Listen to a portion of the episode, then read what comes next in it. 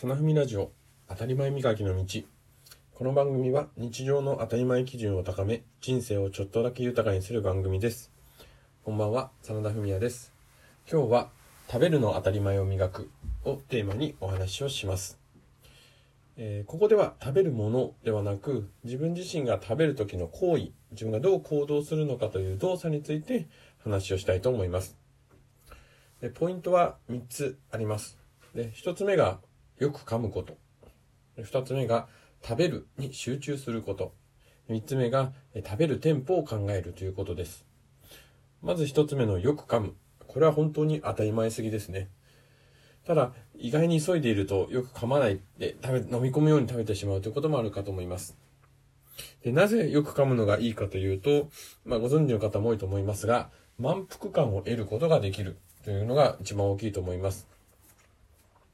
まあ、よく噛むことによって、まあ、食べること自体に時間もかけてあの食べることになりますのでそれだけこうお腹が満たされてる感覚っていうのは持ちやすくなります。でさらに言うとよく噛んでいるので、まあ、口の中のあの食べ物っていうのが、まあ、細かくなっていく感覚っていうのがよくわかるので味覚が鋭くなっていくっていうのもよく噛むことの効用だと思います。で、二つ目の、えー、食べることに集中するということですが、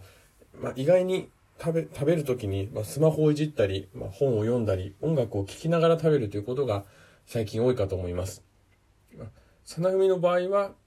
そういったスマホを置いて、えイヤホンも捨てずに、食事をするときは食べることに集中をして、それ以外のことをしないというふうにしています。特に一人で食べるときはそのことを意識してます。まあ、飲み会に行ったりすると、当然誰かと話をしたり、まあ、そのえっ、ー、と、話の流れでスマホをいじったりっていうことがあるので、まあ、それはそれでいいと思いますが、自分の中で一人で食べるときは、食べることに集中するというルールにしています。えー、そうすると、やはり味覚がどう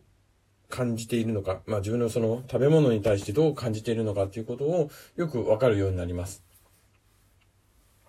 まあそもそもその食事ぐらいしかこのみ自分の人生の時間の中で味覚を感じる瞬間っていうのはないので、そのインプッまあ、情報としてインプットされてるわけですね、舌の中に。で、その中の舌触りであったり、匂い、またこの音っていうのが、まあ、どんなものなのかっていうのを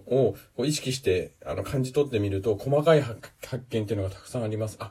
この食べ物っていうのはこんな匂いがしていたのか、まあ、こんな音がしていたのか、あ、この噛み心地違うな、みたいな感覚が出てきます。まあ、そういったものっていうのはなんかこう瞑想に近いような 感覚になってるので、いろいろと悶々と仕事で忙しくてですね、たくさん考えてることがあったりすると、こうスッと頭の整理の時間になっていいんではないかなというふうに思ってます。で、最後3つ目がですね、食べるテンポを考えるということです。私自身も、まあ、食事はただの栄養摂取だと考えて、3分で終わっていたのが、まあ、社会人の新人時代にありました。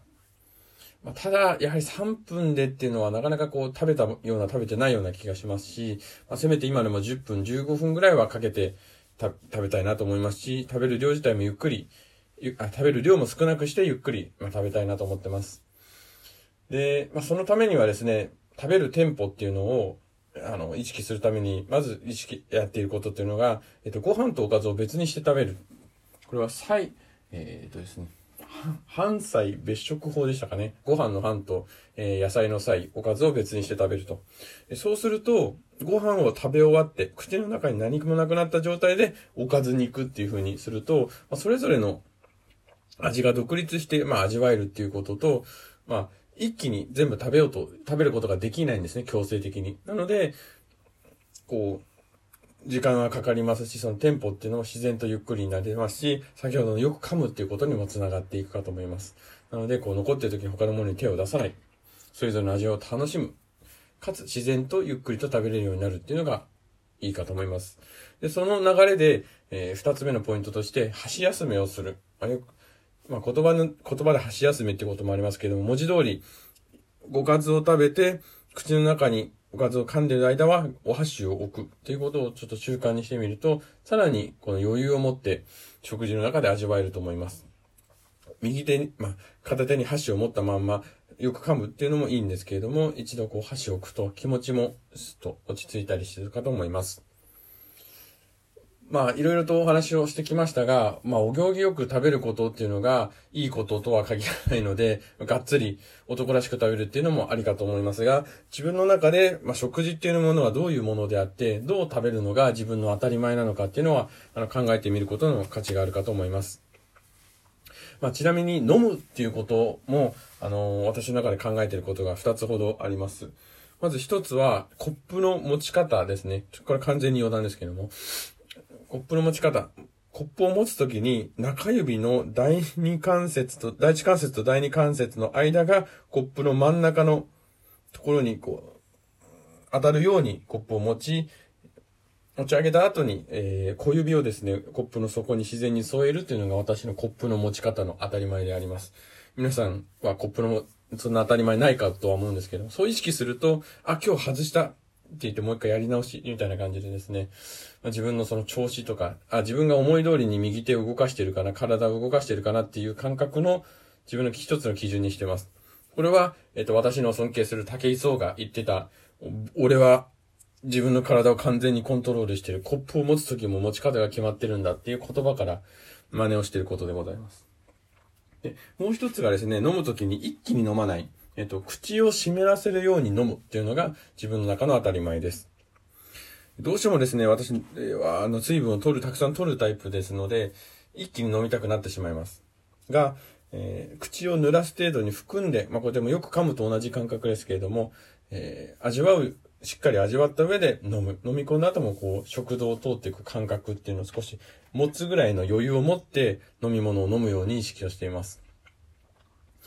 あ、あと食べるに加えて飲むまでお話をしてしまいましたが、まあ、どちらにしても、こう、自分が食べているんだ、自分が飲んでいるんだっていう感覚をしっかり持って、その余裕を持って、まあ、そういう飲食っていうのを行うっていうのが、私にとってのいい当たり前であるなと、今現時点では思ってます。まあ、これから先またアップデートをしていきたいと思います。皆さんはどんな食事、あ食べる、飲むっていうことを当たり前にしているでしょうかこの放送を、今回の放送はここまでです。この放送を聞いてよかったなと思う方は、ぜひポチッといいねボタンを押してください。よければまた次回の放送も聞いてください。ではまた。